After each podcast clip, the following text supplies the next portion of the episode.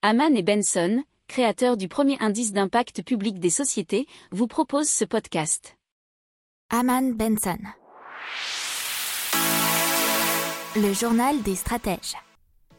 Allez, on commence tout de suite avec euh, neuf grandes entreprises, dont Amazon, Ikea et Unilever, qui se sont engagées à ne transporter leurs marchandises que sur des navires utilisant un carburant sans carbone, et ce d'ici à 2040. Alors un petit rappel de l'IA sur le transport maritime. Pour rappel, le transport maritime de marchandises produit chaque année un milliard de tonnes de pollution climatique, soit autant que l'Allemagne. Voilà, merci pour ce rappel.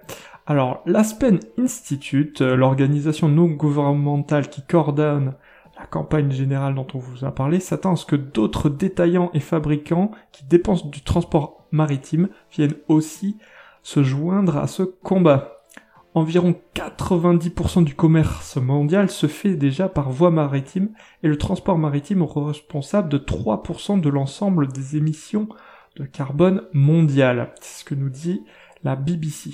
Le secteur produit également 10 à 15% des émissions d'oxyde de soufre et d'oxyde nitreux manufacturés le monde.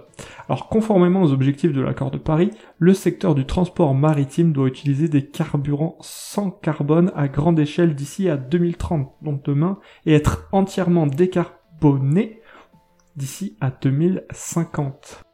N'oubliez pas de vous abonner au podcast, mais pourquoi pas aussi à notre newsletter La lettre des stratèges qui est gratuite, vous en trouverez dans les infos de l'émission, mais aussi sur notre site internet Aman Benson Stratégie, rubrique média La lettre des stratèges. Pour approfondir ces sujets, abonnez-vous à la newsletter de Haman et Benson et écoutez nos autres podcasts que vous retrouverez dans les notes de l'émission ou sur notre site internet.